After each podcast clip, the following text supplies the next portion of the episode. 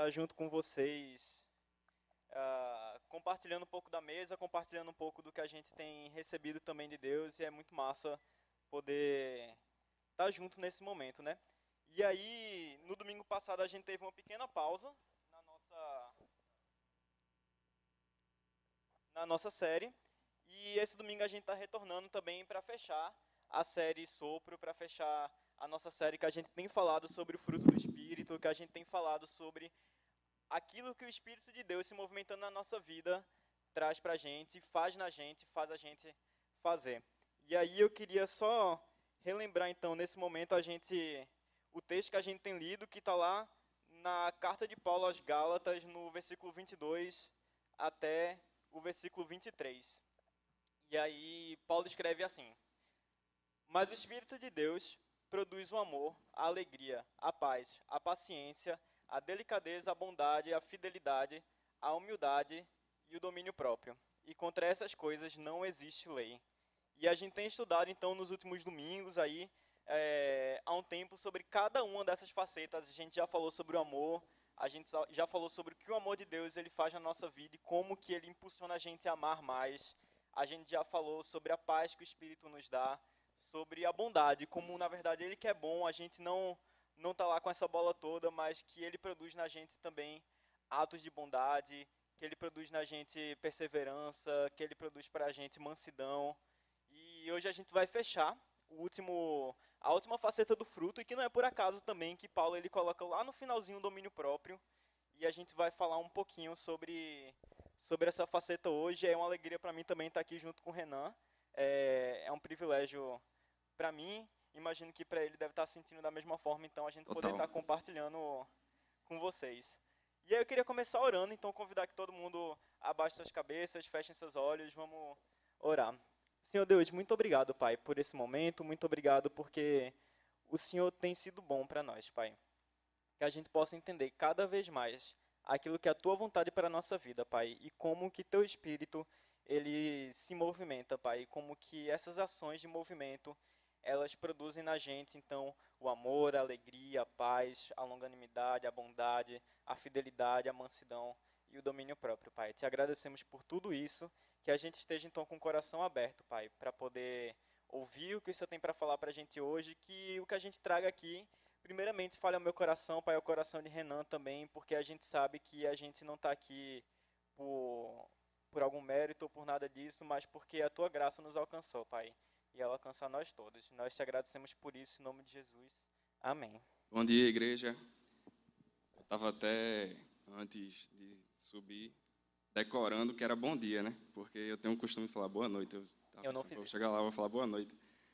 Mas, é, como o Bebeto falou, a gente tem tratado dos frutos, do, do, das facetas do fruto do Espírito, do fruto do Espírito, que é só um, mas tem vários aspectos. E é, na última, no último culto, no último culto não, na última mensagem que a gente tratou dos, do fruto do Espírito, né? Porque o último a gente tratou da reforma e tal, daquela coisa toda. É, Rodrigo falou sobre a bondade. E aí, como o Beto estava até falando aqui também, a bondade, ela é, é um, um aspecto do fruto que a gente às vezes não acredita, recorrentemente a gente não acredita que Deus tenha. Os outros a gente vê uma correspondência no caráter de Deus, né? Mas a bondade a gente recorrentemente a gente acha que a gente é bom e quando as coisas acontecem assim na vida a gente duvida da bondade de Deus. E o domínio próprio ele tem uma relação com isso da seguinte forma: não é o fruto que a gente recorrentemente acha que Deus não tenha, mas é o fruto que de fato Deus não tem. Porque o ponto principal para a gente entender o domínio próprio é que a gente precisa ter domínio próprio por conta do pecado.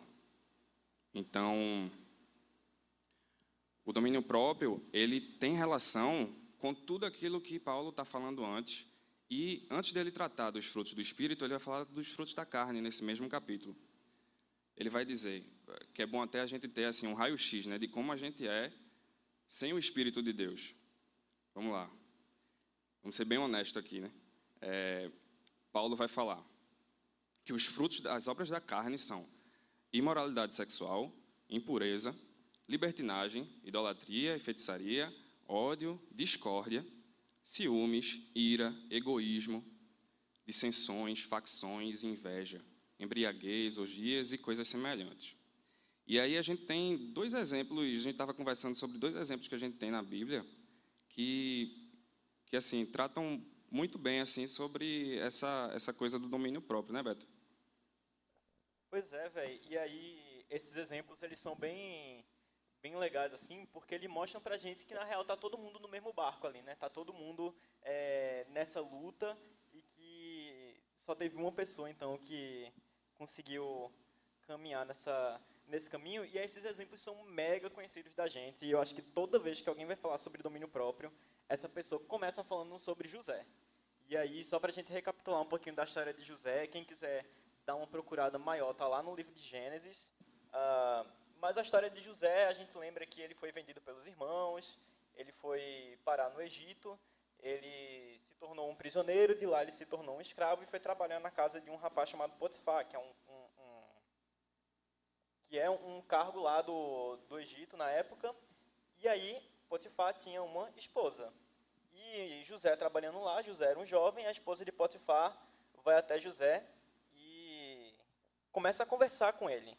A esposa de Potifar então começa a tentar seduzir José, e a gente lembra da famosa história então que José sai correndo, ele deixa a capa lá, e aí quando a gente vai falar sobre domínio próprio, a gente logo lembra então dessa história de José, que naquele momento ele tinha tudo ali, ele era um escravo, então a esposa de um cargo de um, de um homem que ocupava um cargo super importante no Egito, oferece então o corpo dela para ele, e ele ali na condição de um escravo, de um estrangeiro, de alguém que não estava ali para para ter algum poder, para ter alguma algum lugar de poder naquele momento, ele então olha para aquilo e ele pensa em Deus, ele ele fala até o livro de Gênesis fala também que uh, José ele ele pensa não somente com a fidelidade dele para com o Potifar, ele não lembra somente da fidelidade dele para com o chefe dele, mas ele lembra da fidelidade dele para com Deus. E ele não queria pecar contra Deus e por isso então ele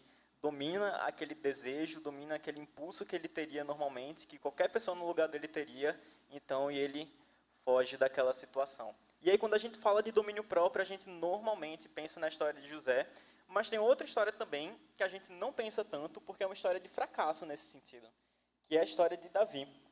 E aí Davi, ele, o homem segundo o coração de Deus, que escreveu vários salmos, que escreveu coisas tão belas ali sobre sobre a sua relação de fé, ele se encontra no momento em que ele avista da sua sacada ali uma pessoa tomando banho, uma mulher tomando banho, e ele sente também aquele desejo talvez um desejo muito parecido com o que José sentiu, e aí na situação oposta. José estava lá como escravo e Davi estava lá como rei. E ele, diante da sua posição de rei, diante da sua posição de poder, ele deseja aquela mulher e ele vai e ele é, rouba ela de seu marido, manda o marido para a guerra, o marido morre na linha de frente e ele então se casa com aquela mulher e ele então, supre o seu desejo. E aí, uh, essas histórias mostram para gente que está todo mundo no mesmo barco, né? Está todo mundo colocado dentro dessa fogueira. Todos nós estamos suscetíveis a, a falhar nesse aspecto. Todos nós estamos suscetíveis a cair nesse aspecto. E elas mostram também o quanto o domínio próprio ele está relacionado não só com um, um, uma faceta específica daquilo ali, mas como o domínio próprio está relacionado com todas as outras áreas, todas as outras facetas do fruto, e não só as facetas do fruto, mas como o Renan falou também, as obras da carne. A gente pode ver ali, se a gente for analisar direitinho essas histórias, é, por exemplo, dando alguns nomes aos bois, mas quando a gente vai falar, por exemplo, da história de Davi, a gente vai ver, por exemplo, a imoralidade, sexual, que ele vai cometer um adultério ali, a gente vai ver nele também uma falta de bondade, porque ele vai pegar, não apenas trair o seu companheiro de guerra, como ele vai mandar o cara para a linha de frente, ele morre. E a gente vê como que essa é, como que o domínio próprio está relacionado então a todas as outras áreas do espírito. Na história de José está relacionado à fidelidade também. Ele tem a fidelidade com Deus, ele tem a fidelidade para com seu chefe E a gente vê então que cada uma dessas áreas está muito bem conectada, está muito bem ligada. E uma coisa que tem em comum entre as duas e que Paulo também ele traz com uma, uma frequência muito grande em todas as suas cartas. Ah, quando a gente olha para as cartas de Paulo, a gente vai ver isso acontecendo e ele tocando nesse assunto várias e várias e várias e várias vezes. É como algumas áreas específicas são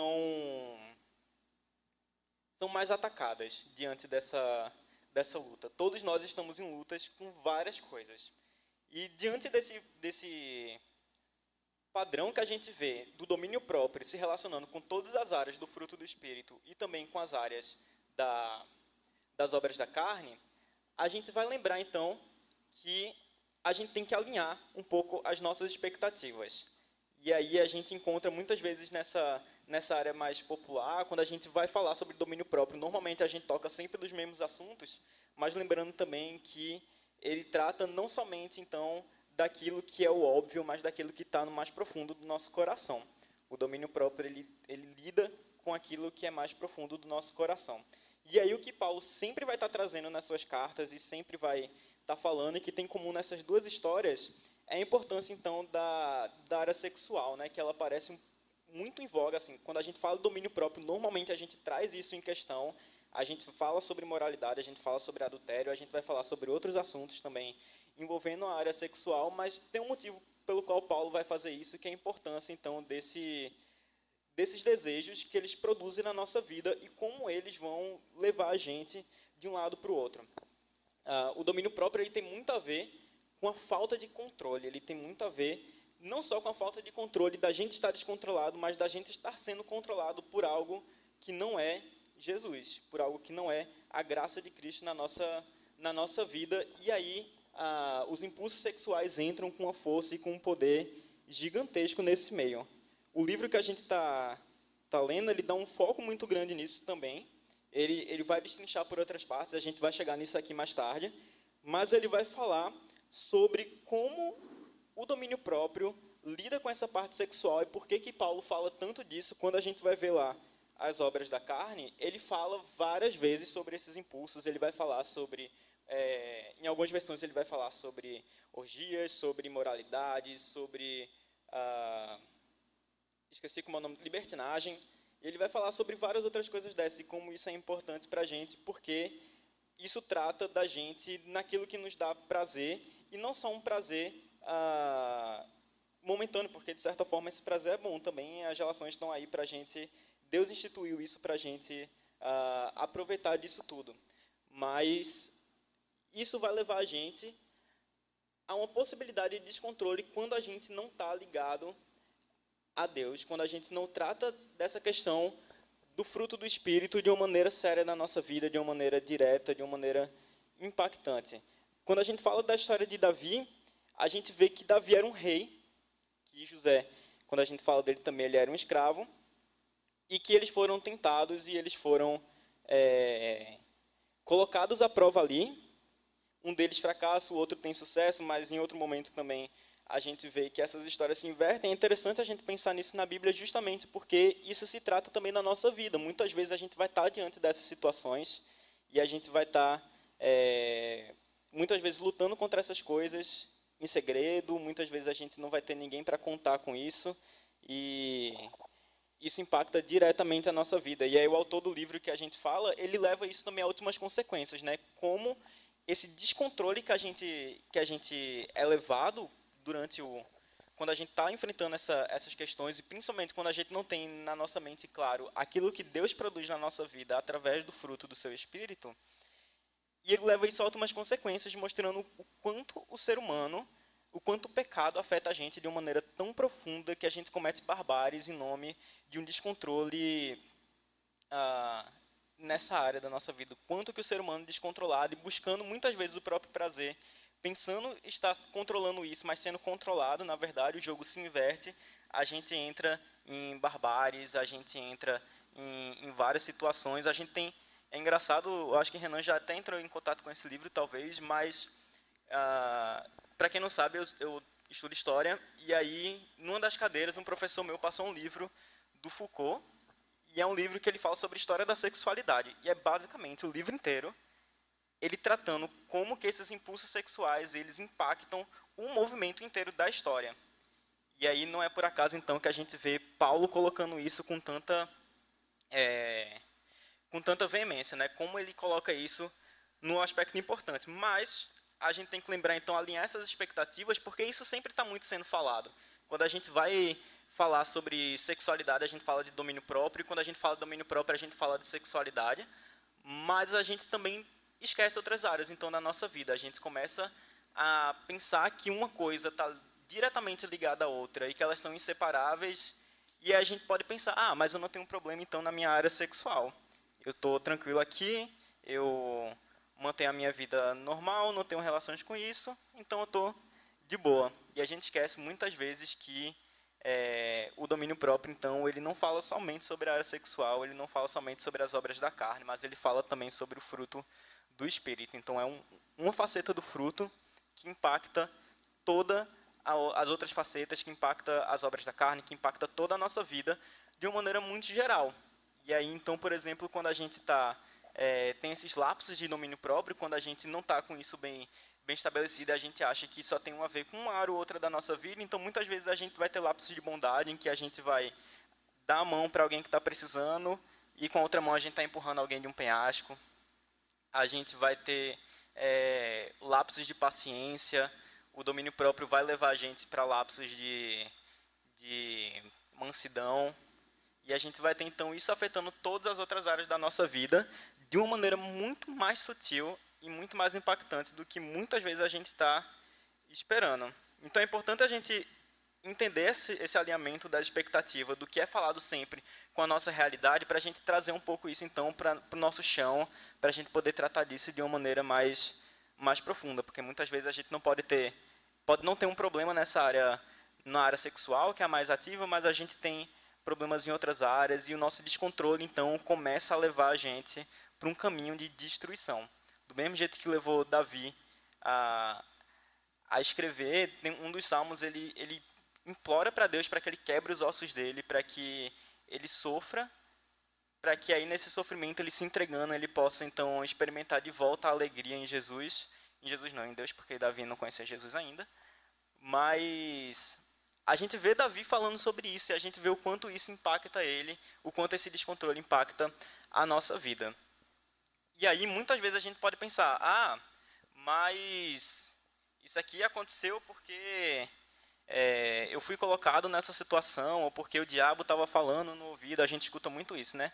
Que o diabo está tentando você, viu? Fique esperto. E aí, Tiago vai falar uma coisa que é muito importante para a gente, lá na sua carta, no capítulo 1, no versículo 12, ele vai falar assim, e aí tem tudo a ver com isso que a gente está conversando.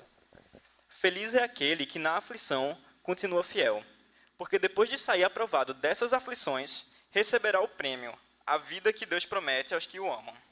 Quando alguém for tentado, não diga: essa tentação vem de Deus, pois Deus não pode ser tentado pelo mal e ele mesmo não tenta ninguém.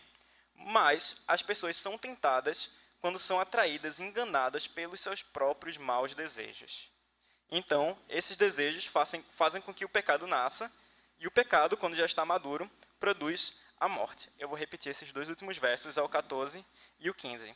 Mas as pessoas são tentadas quando são atraídas e enganadas pelos próprios maus desejos. E então esses desejos fazem com que o pecado nasça. E o pecado, quando já está maduro, produz a morte. Então a gente vê lá naquela situação, e às vezes é muito comum a gente imaginar que são circunstâncias que nos colocam ali, mas muitas vezes são os nossos próprios maus desejos que levam a gente para um caminho de morte, para um caminho de destruição. E aí, ah, por mais que esses, que, que esses caminhos de morte, os nossos maus desejos, muitas vezes a gente leve para uma área ou para outra, a gente vê que isso impacta, na verdade, em diversas áreas da nossa vida. Não apenas na área sexual, mas também em outras questões que são igualmente importantes. É, por exemplo, não só a sexualidade, ela é dada muita importância quando se fala de domínio próprio é, na Bíblia e também em todas as outras, em, assim, ao longo da Bíblia você vê uma importância grande dado à sexualidade. Como Beto colocou, é, filósofos têm tratado disso é, de um tempo para cá, mas assim, a Bíblia coloca isso. É, por quê? Porque isso tem uma importância na, na família, isso tem uma importância na criação, isso tem uma importância na base da sociedade. Mas é, há uma outra coisa também que tem total a ver com domínio próprio, e quando se trata de domínio próprio, a gente viu que a Bíblia vai tratar em outras cartas, em outros momentos, domínio próprio, por exemplo, em Tiago. É, quando se trata de domínio próprio, também se fala muito na língua. A língua é algo muito importante nessa coisa toda. Quando o Beto estava falando aí sobre descontrole e tal, que, enfim, é, tem total relação com isso tudo, eu lembro também da quando o Rodrigo falou da mansidão, né? Quando o Rodrigo tratou de mansidão, é, ele, ele, ele, ele, fez esse contraponto, ele, é, ele, trouxe essa, essa noção de que a pessoa que é mansa é a pessoa que não é descontrolada. E, e a pessoa que não é descontrolada é a pessoa que tem domínio próprio, no fim das contas. Então, é, a gente vê Jesus enfatizando isso no, nos evangelhos, quando ele vai é, responder aos fariseus, vai dizer, ó, o que é, o que torna você impuro não é o que você não é o que entra pela boca, é o que sai da boca. E Tiago, ele vai tratar disso falando da seguinte forma, Tiago 3, eu vou ler o versículo 2, depois do 7 ao 11. Ele diz o seguinte: Todos tropeçamos de muitas maneiras. Se alguém não tropeça no falar, tal homem é perfeito. Veja aí a importância disso. Sendo também capaz de dominar todo o seu corpo. Toda espécie de animais, aves, répteis e criaturas do mar doma-se e é domada pela espécie humana. A língua, porém, ninguém consegue domar. É um mal incontrolável cheio de veneno mortífero. Com a língua bendizemos ao Senhor e Pai, e com ela amaldiçoamos os homens, feitos à semelhança de Deus. Da mesma boca procedem bênção e maldição. Meus irmãos, não pode ser assim. Acaso pode sair água doce e água amarga da mesma fonte? Eu vejo isso muito presente no nosso dia a dia, sabe? Às vezes a gente acha que até mesmo a defesa da verdade, como aquilo que o Rodrigo comentou no último domingo, é justificativa para a gente ser rude, para a gente é, destratar, para a gente, sabe, viver dessa forma que não reflete nada do que é o Filho de Deus. O Filho de Deus olha com amor para o próximo. A defesa da verdade, ela sempre tem que vir acompanhada de graça. Foi isso que Jesus ensinou a gente. Então, eu vejo muita gente, a gente acabar caindo nisso, porque é comum, é normal. Se a gente vê, sei lá, injustiça, a gente cai no, no erro de ser aquela pessoa que julga e não aquela pessoa que traz graça. É, no, no CR a gente tem tido uma experiência muito boa com isso, né? Assim, com relação ao domínio próprio, é algo que é muito que é muito tratado tanto na língua no dia a dia quanto também nessas outras áreas, na sexualidade, enfim, em tudo.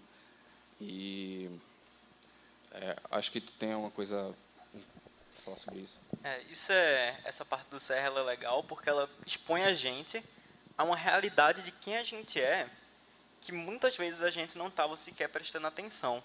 Muitas vezes a gente estava ignorando que essa realidade existia, mas a gente é confrontado a, a lidar com essas áreas mais profundas da nossa vida. E aí, a, o domínio próprio ele tem essa, esse impacto quando a gente fala do CR, porque ele fala daqueles que são os desejos mais profundos do nosso coração o domínio próprio ele não está somente naquelas situações onde a gente se encontra e principalmente nas relações com pessoas ou na nossa relação com Deus de uma maneira mais superficial mas ele fala daquilo que é mais profundo no nosso coração. E por isso, ela talvez seja a faceta do Espírito, da, a faceta do fruto do Espírito que mais desafia a gente, que mais pressiona a gente, porque ele vai lidar diretamente com aquilo que são nossos vícios, com aquilo que são nossos prazeres mais ardentes, mais desejosos, com aquilo que é o que a gente mais deseja. E como a gente alinha, então, isso com aquilo que Deus quer para a nossa vida. E no CR a gente tem alguns passos, né? São grupos de passos. E aí dois desses passos eles falam diretamente com essa questão do domínio próprio. O primeiro deles é o passo da impotência, onde a gente admite ser impotente diante dos nossos irmãos e diante de Deus para lidar com aquilo que a gente que a gente precisa lidar e a gente admite que a nossa vida está descontrolada. Então que a gente não tem mais esse poder de, de ter o domínio próprio por conta do pecado. E o segundo passo é o passo da entrega. E aí onde a parada explode a cabeça, porque a gente começa a entender que o domínio próprio tem menos a ver com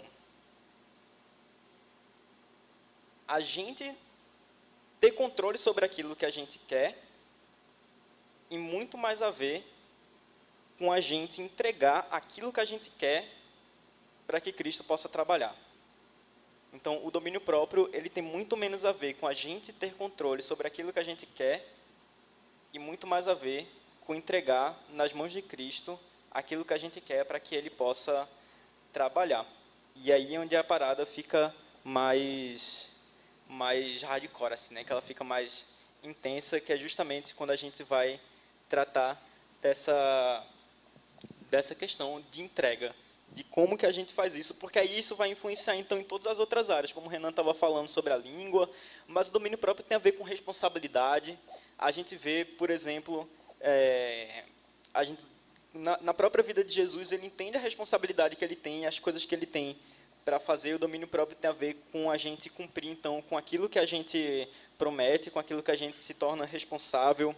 Ele vai falar sobre a gente ter uma disciplina maior, com a gente organizar o nosso tempo, as nossas finanças, isso tem a ver com domínio próprio. A gente está descontrolado e não ter tempo para nada. E a gente perceber que muitas vezes é porque a gente está sendo procrastinador, que a gente está sendo preguiçoso, isso tem a ver com domínio próprio também.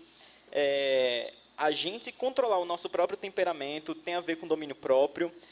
E aí a gente entende que quando a gente fala sobre a, essa entrega, que a parada é subvertida, porque a gente não mais agora está se esforçando 100% para controlar, que esse controle não vem totalmente do nosso esforço, mas que esse controle ele vem a partir da graça, que seria uma graça muito barata se a gente é, simplesmente não fizesse nada e esperasse que, que Deus transformasse isso completamente na nossa vida, mas também não seria graça se partisse 100% do nosso esforço. Então a gente encontra nesse processo a importância da gente entregar para que Deus, através da sua graça, nos capacite a exercitar o, o domínio próprio. O exercício disso é importante. A gente só consegue isso através daquilo que Cristo fez na cruz por nós. Quando a gente vê lá, quando Jesus é tentado por Satanás no deserto, Satanás coloca tudo na mão dele e ele, sendo Deus, sendo rei, ele abre mão do seu trono, ele vem para a terra, ele se faz um de nós e Satanás colocando tudo isso na mão dele, ele ainda olha para ele e fala: nem só de pão viverá o homem, mas de tudo aquilo que procede da palavra de Deus. Então, é, Cristo ele é o exemplo maior disso tudo, porque ele não apenas é, ele não apenas esteve lá no lugar que a gente está, como ele como Deus, como rei, se fez um de nós e abriu mão. Ele se sujeitou a Deus, ao Pai, para cumprir a sua vontade. Pois é, e o que a gente quer trazer aqui é um equilíbrio é, que traz uma, um, assim, uma noção mais completa do que é o domínio próprio. E a gente já vai se encaminhando para o final, é, trazendo essa noção de que, sim, o domínio próprio é algo que a gente tem que exercitar. Por exemplo, no jejum. Mas a gente corre muito risco de, no início, veja, o evangelho que nos, que nos conquistou foi o evangelho da graça. O evangelho que é pela fé. E a gente corre muito risco de, no meio do caminho, a gente acaba criando uma mentalidade tão religiosa que a gente pensa que as coisas funcionam pelos nossos esforços. Mas não, o Evangelho é do início ao fim graça. E no, a nossa relação com Deus é por graça. Por exemplo, Paulo, quando ele vai, quando ele vai falar em Gálatas, ele diz o seguinte, com, de forma bem contundente: é, Ó Gálatas insensatos, quem os enfeitiçou? Não foi diante dos seus olhos que Jesus Cristo foi exposto como crucificado? Gostaria de saber apenas uma coisa: foi pela prática da lei que vocês receberam o Espírito ou pela fé naquilo que ouviram? Será que vocês são tão insensatos que, tendo começado pelo Espírito, querem agora se aperfeiçoar pelo esforço próprio? Então veja bem, para que a gente tenha, exerça domínio próprio, tenha domínio próprio, isso tem total relação com, Assim, é do início ao fim espírito, é do início ao fim graça, é do início ao fim entrega. Existe uma coisa que, quando a gente fala de domínio próprio, é muito citado, um versículo, que é que está lá em Tiago. Resistir ao diabo e ele fugirá de vós. Só que geralmente esse versículo é cortado pela metade. O que é que ele diz anteriormente? Sujeitai-vos, pois, a Deus, resisti ao diabo e ele fugirá de vós. Então, a única forma de a gente viver esse domínio próprio é se sujeitando a Deus. E o nosso exercício é se sujeitar a Deus. A nossa vida é se sujeitar a Deus. E o que é, no fim das contas, se sujeitar a Deus, se não dar-lhe o que é devido? Sabe? Porque veja, Paulo ele, ele vai trazer até em Romanos um, um, uma outra informação super importante para a gente, que é a seguinte: Sei que, a gente até lê muito isso no CR, sei que de, nada de bom habita em mim. Isto é, em minha carne. Nada de bom. A gente, para poder viver um relacionamento com Deus, para poder viver o Evangelho, a gente tem que partir desse, desse princípio. Velho. Nada de bom habita em mim. Não há um bom sequer. Isto é, na minha carne. Porque tenho o desejo de fazer o que é bom, mas não consigo realizá-lo. Isso é o dilema da gente. Pois o que faço não é bem o que desejo, mas o mal que eu não quero fazer, isso eu continuo fazendo. Quem nunca se viu nessa situação?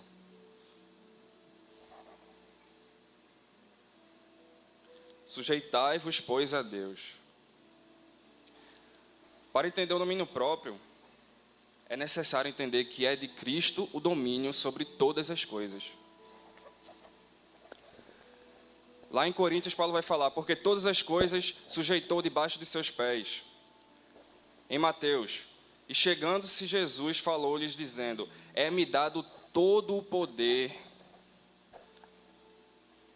no céu e na terra. Então, o ponto é: o domínio próprio ele é tirar o domínio da carne em nós e dar o domínio ao Espírito, a Deus. O domínio é próprio, porque de mim Cristo fez uma nova criatura, que é parte de seu corpo e é um com Ele. Essa nova criatura que Cristo fez é um com Ele, é um novo Cristo. Esse é o nosso papel. Essa é a nossa identidade. E viver isso é dar o domínio a Deus. Portanto, veja só, lá em, lá em Colossenses 3, 9 a 11, quem quiser abrir, ele diz o seguinte: Paulo, não mintais uns aos outros, pois que já vos despistes do velho homem com os seus feitos, ou seja, os feitos da carne, e vos vestistes do novo que se renova para o conhecimento, segundo a imagem daquele que o criou, segundo a imagem de Cristo. Esse é o novo homem, esse é o homem que, que, que Deus criou em Cristo, de nós, na eternidade. É um Cristo, é a imagem de Cristo que se renova para o conhecimento segundo a imagem daquele que o criou. Não há, onde não há grego, nem judeu, nem circunciso, nem circunciso, nem circunciso, é, bárbaro, cita, servo livre, mas Cristo é tudo em todos. O, o que Cristo fez foi isso. Quem foi aquele que de fato, sabe, o momento em que Cristo de fato compra, vamos dizer assim, ele, ele, ele, ele compra a nós com seu sangue, ele atesta o seu domínio sobre toda a terra, tudo que é criado, sobre toda a criação, é no, no momento de sua maior entrega. É na cruz.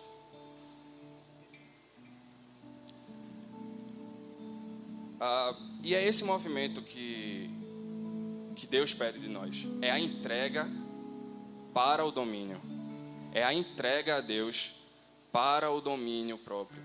Foi o que Jesus fez. Ele se entregou e a partir disso é o, o domínio é dele, entende? Então, lá em Hebreus, todas as coisas lhe sujeitasse debaixo dos pés. Ora, visto, ora, visto que lhe sujeitou todas as coisas, nada deixou que lhe não esteja sujeito.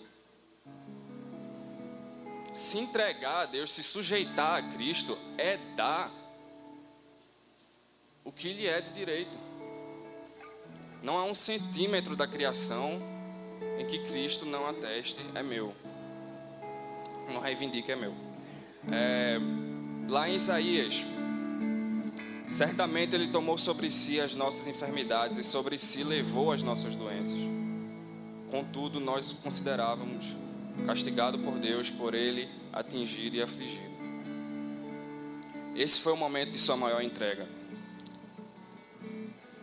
É a imagem de Cristo que somos feitos pelo Espírito.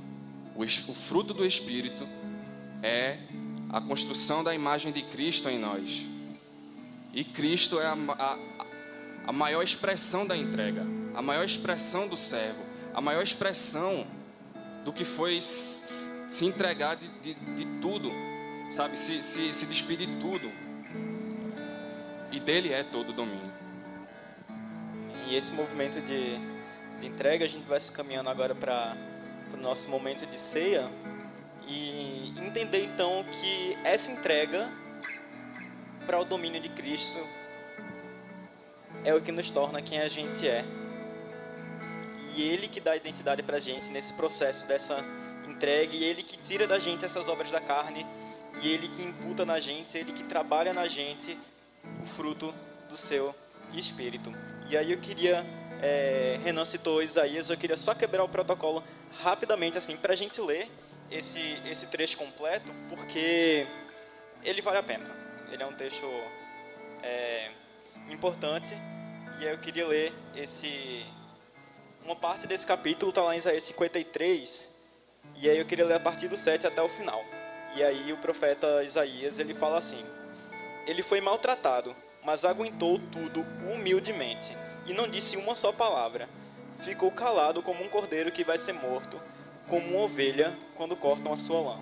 Foi preso, condenado e levado para ser morto, e ninguém se importou com o que ia acontecer com ele. Ele foi expulso do mundo dos vivos e foi morto por causa do pecado do nosso povo. Foi sepultado ao lado dos criminosos e foi enterrado com os ricos, embora nunca tivesse cometido crime nenhum e nem tivesse dito uma só mentira. O Senhor Deus diz: Eu quis maltratá-lo e quis fazê-lo sofrer, e ele ofereceu a sua vida como sacrifício para tirar pecados por isso terá uma longa vida, e verá os seus descendentes, e fará com que o meu plano dê certo. Depois de tanto sofrimento, ele será feliz, por causa da sua dedicação. Ele ficará completamente satisfeito. O meu servo não tem pecado, mas ele sofrerá o castigo que muitos merecem, e assim os pecados deles serão perdoados. Por isso, eu lhe darei um lugar de honra, e ele receberá sua recompensa junto com os grandes e os poderosos, pois ele deu a sua própria vida e foi tratado como se fosse um criminoso. Ele levou a culpa dos pecados de muitos e orou pedindo para que fossem perdoados. E a gente vê nesse trecho tão curto aquilo que o profeta já falava que Jesus ia fazer e a demonstração desses frutos da paz, da alegria, da longanimidade, da humildade, da mansidão, da fidelidade e do domínio próprio, aguentando tudo e se entregando. E que a gente possa refletir sobre isso nesse momento tão especial para a gente, que é o partilhar do pão, o partilhar da mesa na nossa ceia. É, lembrando que normalmente a gente troca o, o alimento, mas a gente não vai mais A gente não vai fazer isso hoje. E aí, enquanto está acontecendo a música aqui no fundo e depois da música também, você pode então pegar o seu alimento, você vai receber, vão passar entregando a cada um. E você pode então comer do pão, tomar do vinho e partilhar então da ceia. Então eu queria convidar todo mundo a ficar de pé, vamos ficar de pé, vamos orar e agradecer a Jesus por aquilo que ele fez por nós. Amém. Senhor Deus, muito obrigado, Pai, pela, pela tua entrega, pelo, pelo que tu fizesse por nós, Pai, por tu ter aguentado tudo de uma maneira tão humilde, Pai, e porque isso nos traz então a salvação. Muito obrigado pelo aquilo que tu fez em nós através do teu espírito, Pai, através da tua obra, através daquilo que o Senhor planejou para nós. Que a gente possa entender, então, Senhor, que o teu espírito se movendo, Pai, em nós, ele produz na gente o teu fruto, Pai, que a gente possa exercitar isso, que a gente possa viver isso na nossa prática, e que a nossa religião não seja apenas ah, feita de palavras, escutando canções, mas que ela possa desaguar, Pai, na vida do nosso próximo, que ela possa desaguar na nossa comunidade onde a gente estiver inserido, Pai. Nós te agradecemos por tudo isso e te pedimos, Pai, para que perdoe os nossos pecados, que o Senhor nos agracie, Pai, com a tua presença. É isso que oramos e pedimos em nome de Jesus. Amém. Pai, ainda em tua presença, Senhor, venho te pedir consciência de Cristo, Pai, consciência de filhos teus, Senhor Deus, para nós, Senhor. A cada dia da nossa vida, Pai, que essas palavras, Senhor Deus, estejam nos nossos corações, Senhor. A cada dia, Pai, que a gente se sujeite a Cristo, se sujeite a Ti, Pai. Relembrando aquilo que Cristo fez na cruz a cada dia, Senhor Deus, como a liturgia de nosso dia a dia, Pai. Em nome de Jesus, Pai. Amém.